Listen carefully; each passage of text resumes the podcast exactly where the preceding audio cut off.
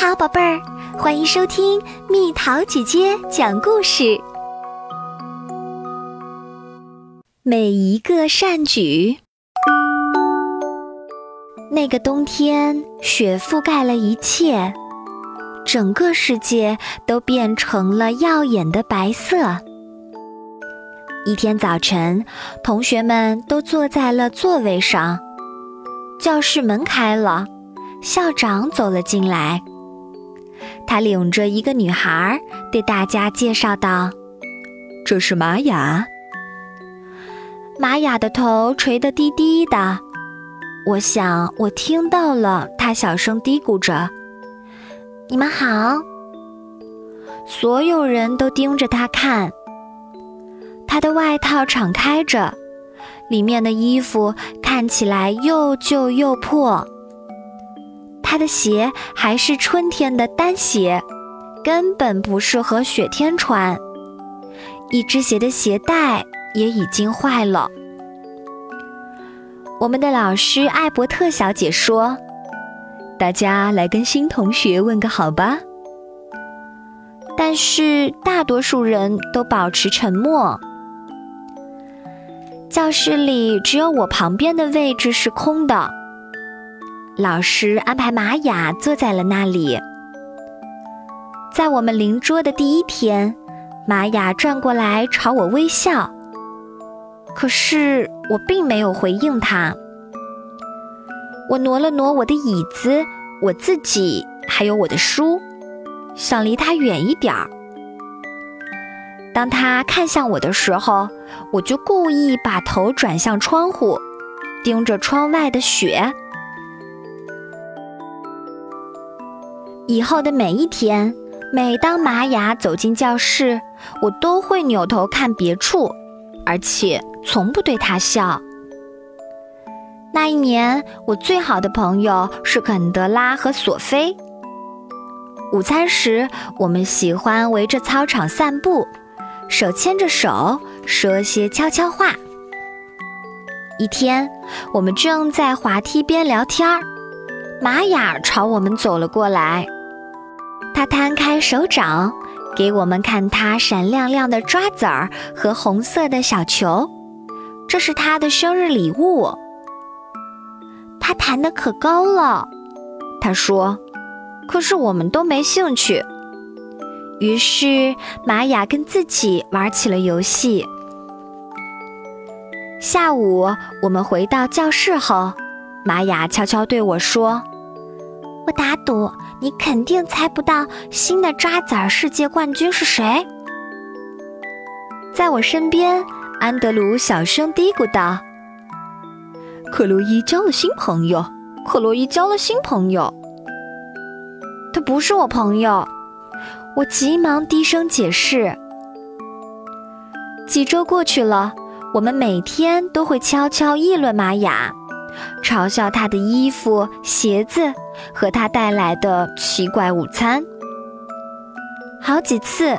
玛雅伸出手给我们看他带来学校的东西：一副扑克牌儿、挑竹子游戏棒、一个破娃娃。无论什么时候，他问我们要不要玩，我们都说不要。天气越来越暖和，冰封的池塘解冻了，小草开始从雪覆盖过的泥土里钻出来。一天，玛雅穿了一件漂亮的裙子和一双看上去很贵的鞋子来到学校，但是鞋子和裙子好像是别人穿过的。我给它起了一个新名字，肯德拉小声说：“叫新不了。”他的每一样东西都是从二手商店里来的。我们都大笑起来。玛雅一个人站在围栏边，她手里握着一根跳绳，但是她没有走过来问我们要不要玩儿。过了一会儿，她把绳子对折，把两端绕在两只手上，开始跳起来。他围着整个操场一直不停地跳，每一次都没有抬头看，只是一直跳跳跳。第二天，玛雅的座位空着。那天早晨的课堂上，我们讨论的主题是善良。艾伯特小姐拿来一个大碗，盛满水，大家都围在她的桌边。看着她把一粒石子扔进水里，小小的波纹从石子向外荡漾开。这就是善良的力量。艾伯特小姐说：“我们所做的每一件小事，都会像波纹一样，向整个世界发散力量。”然后。艾伯特小姐让我们每个人都说说自己做过的善举，并且扔下一粒石子。约瑟夫为他的奶奶扶过门，肯德拉帮忙给他的小弟弟换过尿布，甚至讨人厌的老安德鲁都做过好事儿。我帮过老师把书搬上楼，他说。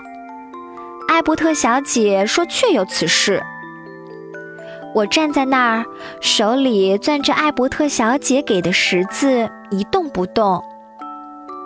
很小很小的事也可以算。艾伯特小姐温柔地说：“可是我的脑袋里一片空白，我把十字交给了下一个人。”一天又一天过去了，玛雅还是没来上学。每天早晨，我慢慢地朝学校走着，希望这一天玛雅会回来，看着我微笑。我对自己保证，这一天我一定会用微笑回应他。每一个善举，艾伯特小姐说，都会让这个世界变好一点点。但是玛雅的座位一直空着。有一天，艾伯特小姐向全班宣布，玛雅不会回来了。她家要搬走了，艾伯特小姐说。然后她叫同学们拿出笔记本，拼写时间到了。那天下午，我独自走在回家的路上。当我路过池塘时，我的喉咙里塞满了所有我希望自己已经对玛雅说过的话，和每一个我没有表达的善意。我一次又一次地向池塘里扔石子，看着水面泛起波纹，然后扩散开去，再泛起波纹，再扩散开去。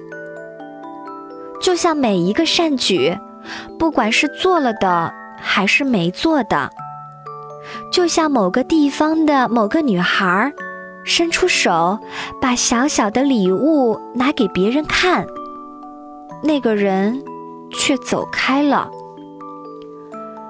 我望着水面的波纹，太阳渐渐落到了枫树林后，而向玛雅表达善意的机会却变得越来越遥不可及。好了，宝贝儿，故事讲完了。